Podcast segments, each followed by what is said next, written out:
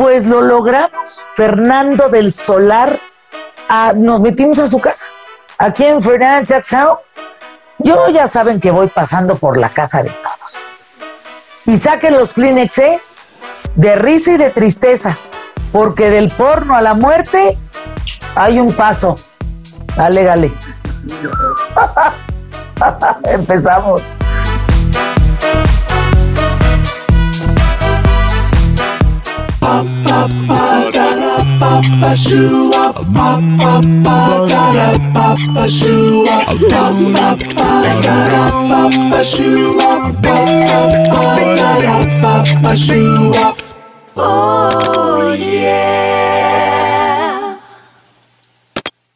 Estamos en Fernanda Talks Home.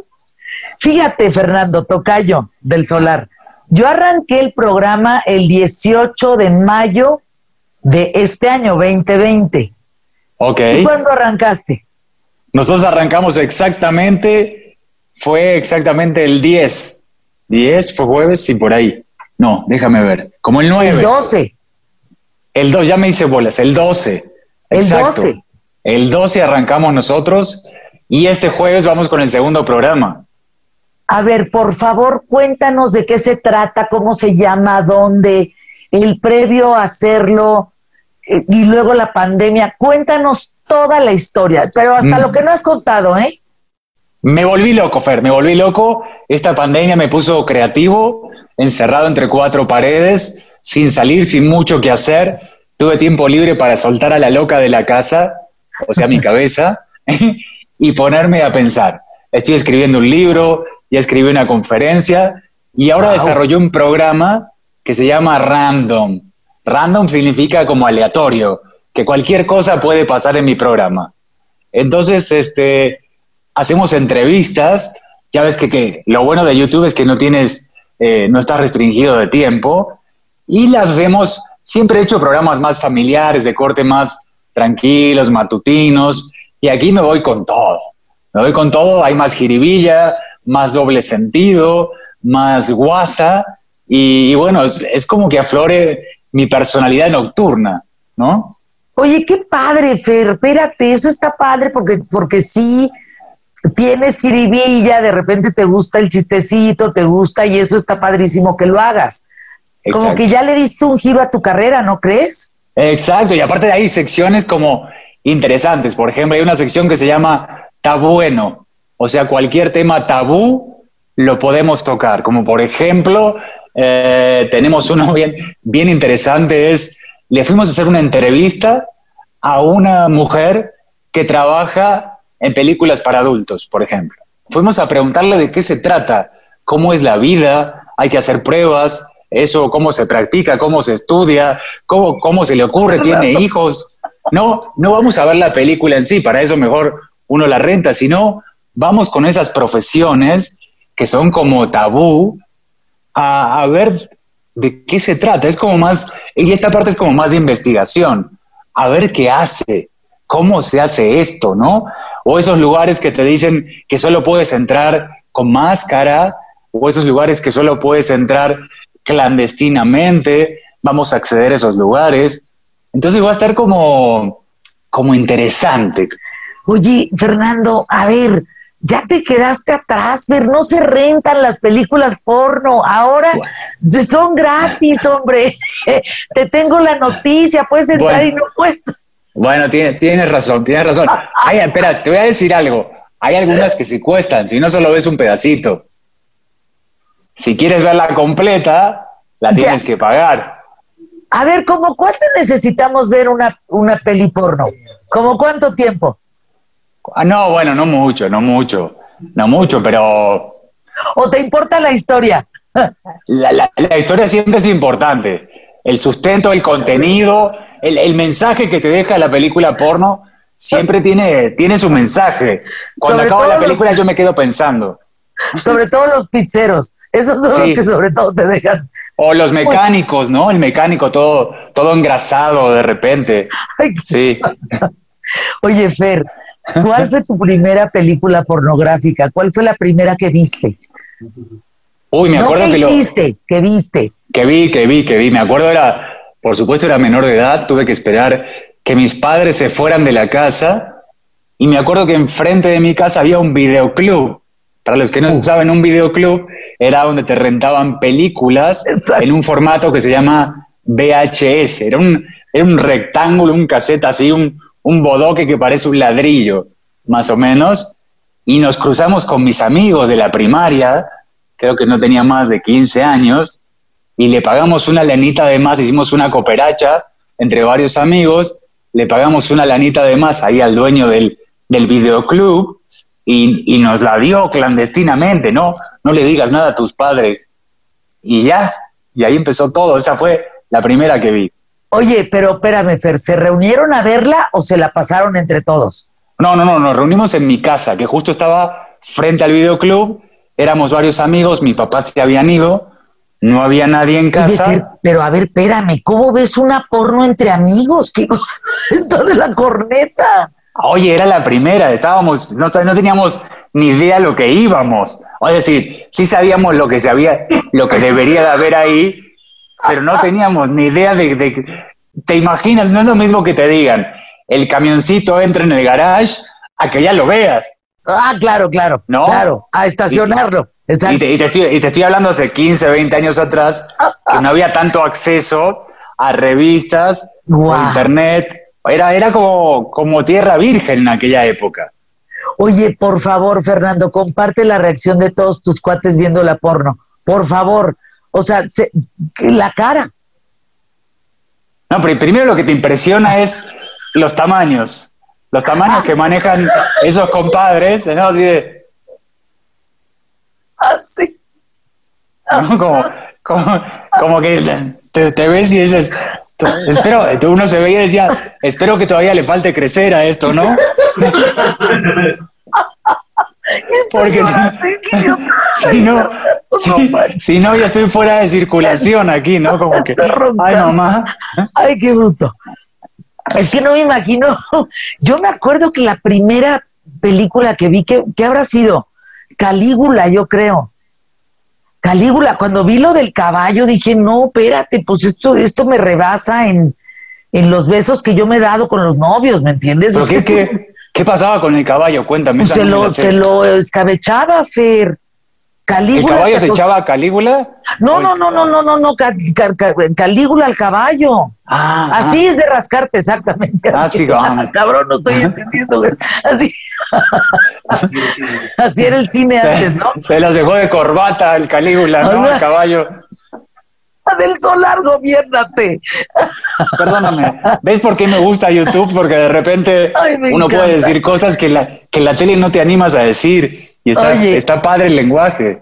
Yo, yo creo que estás en una etapa muy padre, ¿no? Estás en una etapa sobre todo te debes de estar divirtiendo mucho con este programa en donde ya no tienes esas limitantes, ¿no? Y, y al cabo eres más tú. Porque yo sé que a ti te gusta el relajo, que te gusta estar de pata de perro con tus cuates, con, ¿no? Con la gente que quieres, con tu mm. pareja. Entonces está padre, porque además también, Fer, hay un tema que la viste bien cerca. O sea, o estoy equivocada. No, no, completamente de acuerdo. La vi muy cerca. casi, como la casi como la primera película porno, ¿sí? la vi muy cerca y me impresionó. Explica qué viste cerca para que entendamos, porque si no, nada más lo vamos a entender tú y yo. Eh, me imagino que te refieres a, a la muerte, que, que bueno, todos sabemos finalmente que vamos para allá. No, uno sabemos, desde que naces ya sabes, o al menos ya cuando vas creciendo eres consciente pero uno piensa que se siente inmortal, piensa que eso nunca te va a pasar, que está muy lejos, ¿no? No, no lo ves cerca. Pero cuando tienes experiencias o vas al doctor y te dice, joven, usted tiene eh, tal o cual cosa y te vas a morir, eh, si de repente por primera vez haces conciencia de la muerte, y ser consciente de la muerte es la más grande reafirmación de la vida. Porque al saberte finito, al saberte que te vas a morir, cada día lo empiezas a disfrutar como si fuese el último y ya deja de ser la típica frase de sobrecito de azúcar, ¿no? Oye, Fer, ¿qué dejaste de hacer definitivamente? O sea que dijiste ya, esta, esta pendejada ya no me la puedo permitir. Es un mal pues ya.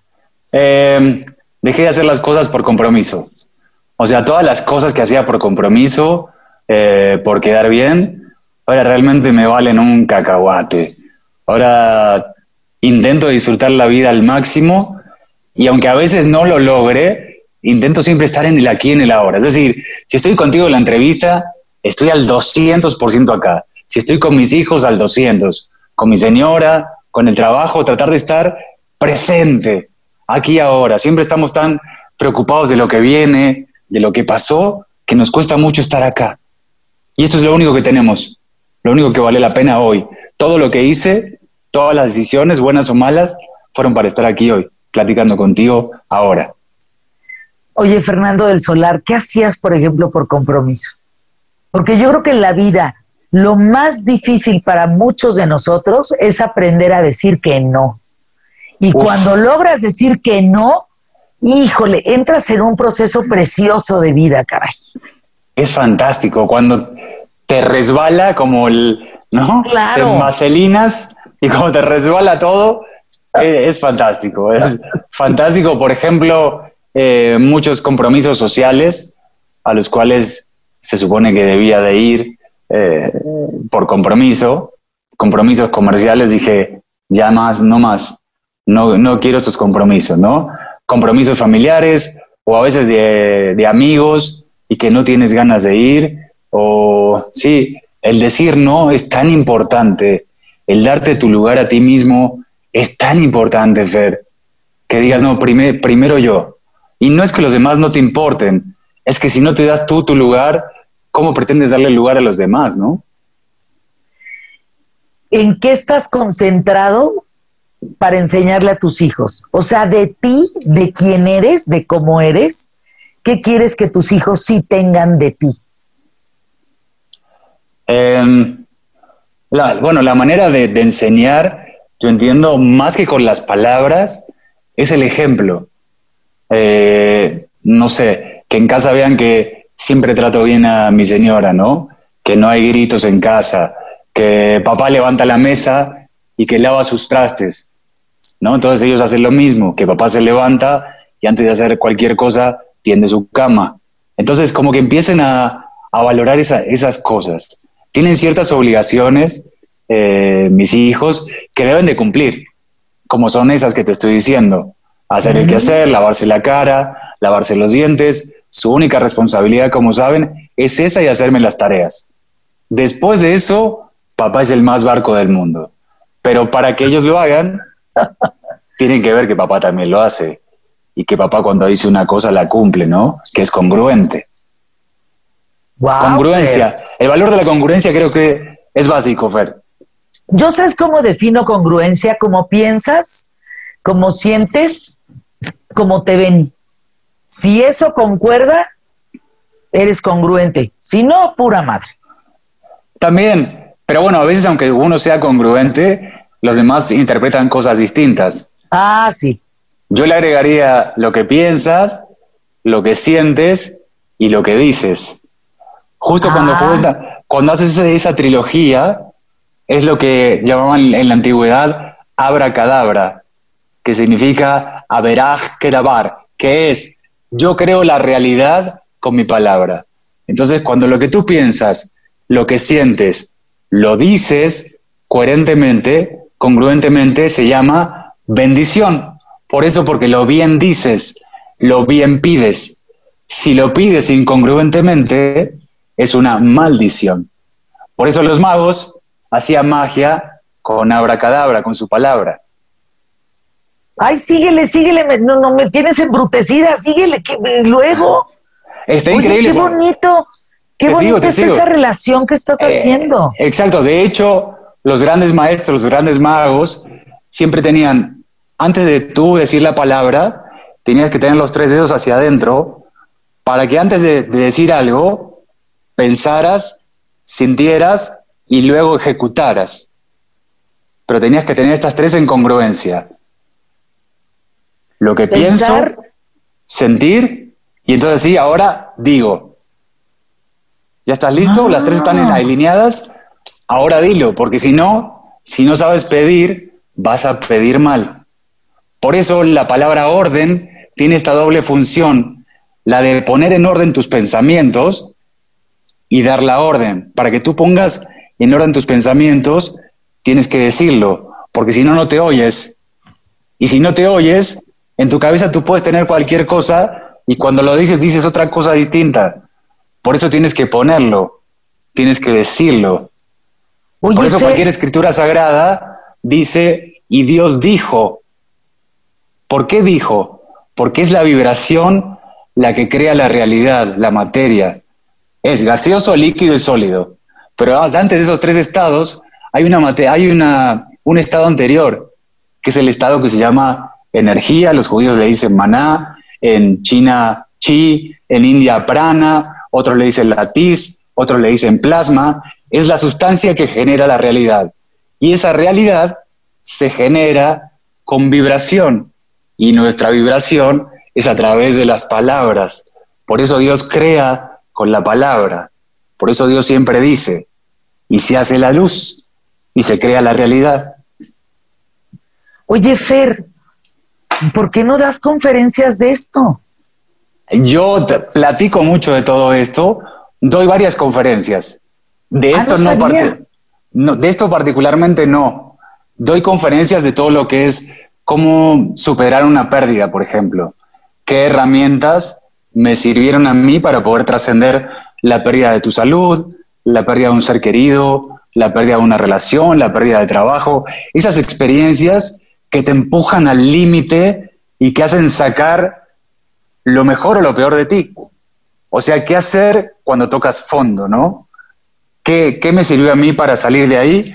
Bueno, lo explico en mi conferencia y lo, y lo escribí en mi libro también, ¿no? Que me baso mucho en Elizabeth Kubler-Ross, que fue una tanatóloga. Pero, pero a ver, Fer, espérate. ¿De dónde sabes toda esta información? ¿De dónde, cómo llegas a toda esa información que nos acabas de compartir? Bueno, lo, que pasa es que cuando a mí el doctor me dice que vas a morir, y ¿por qué nos da tanto miedo la muerte? Porque lo que le tenemos miedo realmente no es a la muerte en sí, sino a lo desconocido. A lo que siempre le tenemos miedo es a lo que no podemos controlar. Entonces, cuando te dicen te vas a morir, enseguida en mi cabeza fue ¿y qué es eso de la muerte?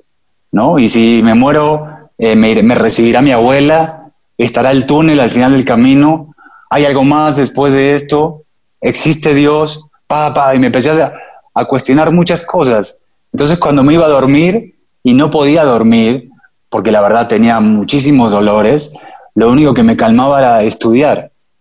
Y me puse a estudiar todas las religiones el budismo, el judaísmo, cristianismo, santería. Un día me acuerdo que tenía aquí en mi casa este, a, un este a un, chamán? católico, a un chamán y a, y, a, un rabino. Y estábamos platicando los tres y finalmente coincidimos que en verdad Dios es el mismo para todos. La fuente, la luz es, es el mismo y cada quien lo interpreta y lo codifica como quiere. La religión como que encapsula a Dios. Y Dios es gigantesco. Oye, Fer, Tocayo, ¿qué te curó? ¿Qué, me te está curando? ¿Qué me curó? Cuando tengo una experiencia de coma, estuve en coma, estuve más de 10 días, eh, y voy a hacer el resumen rápido. Es una experiencia muy bonita. Cuando, cuando tú mueres, eh, lo voy a explicar así. Es como si cada uno de nosotros fuese una gota de océano. Vamos a poner que Dios es el océano y tú, yo y cada uno de los que nos está escuchando y viendo es una gota de ese océano. Si yo analizo esa gota a través de un microscopio, eh, potencialmente es idéntica al océano. ¿Me sigues? Sí, sí. Pero no es el océano, es una gota. Entonces la sensación es que esa gota, o cada uno de nosotros cuando muere, esa gota llega exacerbada, increíblemente mucho más grande después de las experiencias que tuvimos aquí, pero regresa al mar, regresa al océano. Cuando mueres vuelves a formar parte de, Dios, del mar. Del todo. Y, del todo. y la sensación es que en verdad tú eres creador, tú eres un pedacito de Dios, tú eres Dios en potencia, eres potencialmente Dios.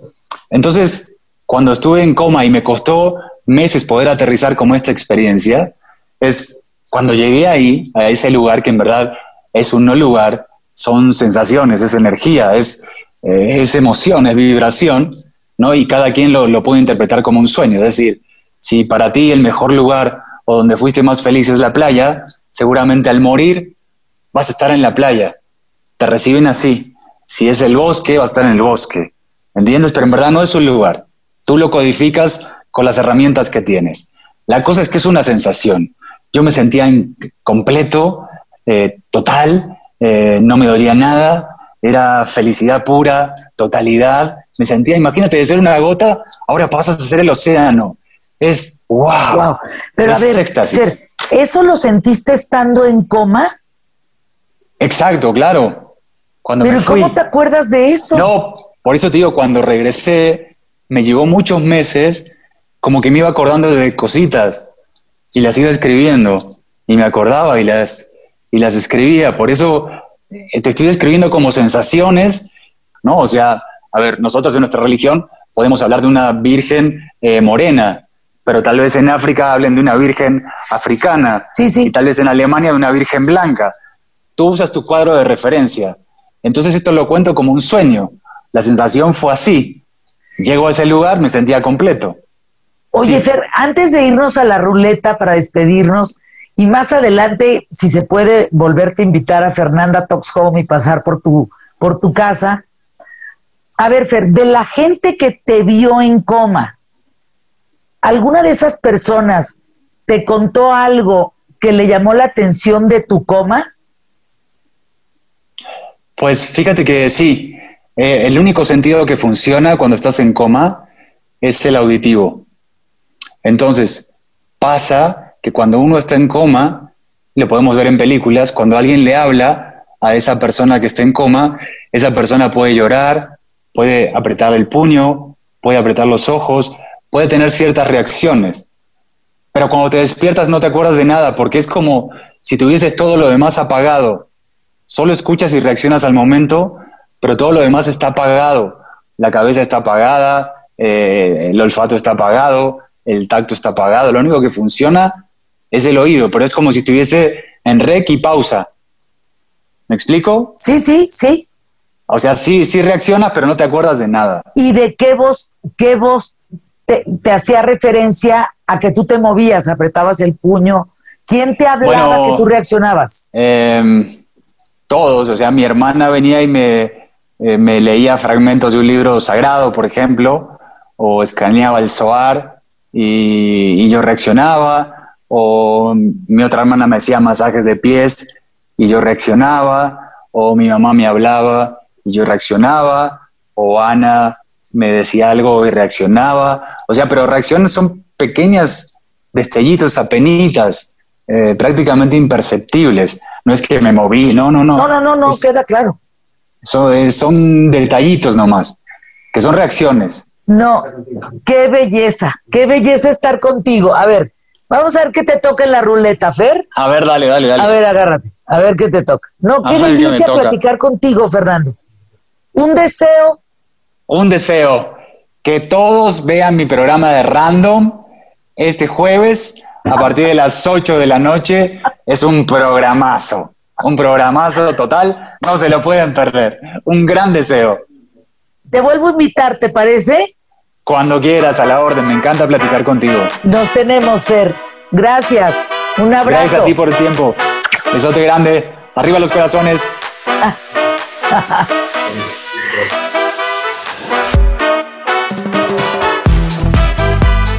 No, que programó, no, ¿qué les pasa? No, no, pues si la vida se trata de reflexionar, de compartir, de escuchar, ¿ven cómo el oído es importante? Cuida lo que escuchas. Hasta el próximo Fernanda Talks Home. Hazle clic en, estamos muchos suscriptores, si no YouTube me baja y chin chin el que se raje.